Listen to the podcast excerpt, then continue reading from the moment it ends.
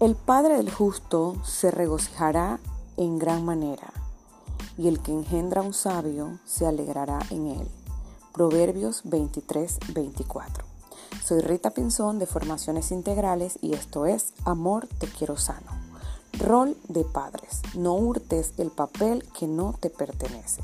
Durante años nos hemos atribuido como un supertítulo y que al final suena a victimismo el, entre comillas, soy padre y madre, cometiendo el gran error incluso de inflar este eslogan, dando o dándonos regalos por la fecha de la festividad del Día del Padre, dejando denotativamente, entre comillas, que tal atribuciones vienen más por parte de las madres.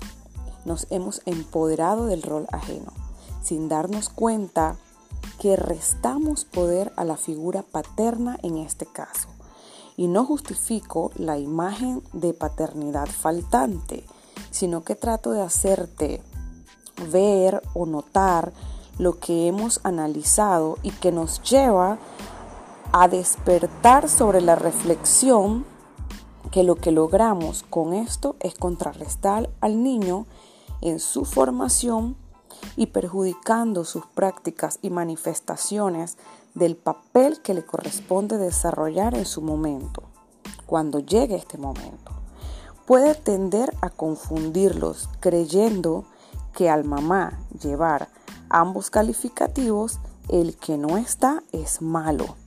Y lo peligroso es, repetir patrones o no desarraigar creencias negativas.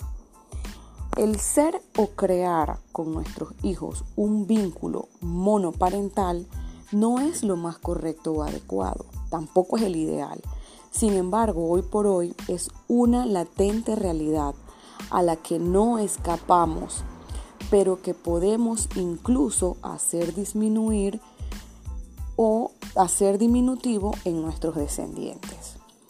Debemos imponernos a nuevos modelos de paternidad un paradigma que deje atrás a aquel hombre que se encarga no solo de la provisión económica de la familia o el niño, o la madre que se olvida de ella volcándose solamente a las atenciones o cuidados del niño, tratando de ser la más perfecta cuando al final no lo podemos ser, porque somos mamás presentes, queremos dar cuidados, pero el niño nos necesita bien físicamente, moralmente, emocionalmente.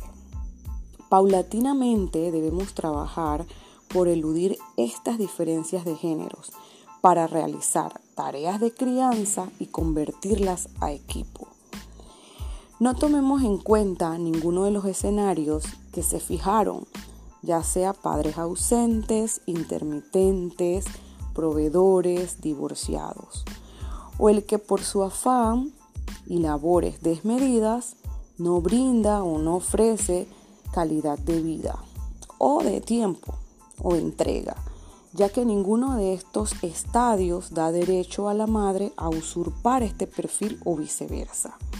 Al ejercer cada uno su contorno, destacan un diálogo horizontal con sus hijos. Esto supone una mayor presencia de los niños, sujetas a sentir representación por ambos padres, que minimizan miedos, fomentando de este modo un crecimiento sano tanto físico, mental y emocionalmente, que a lo largo lograrán transmutar a sus futuras generaciones. De ti depende mi capacidad de amarme, amar y ser amado cuando sea adulto. Los espero entonces en el siguiente episodio. Feliz y bendecida noche, mis amados.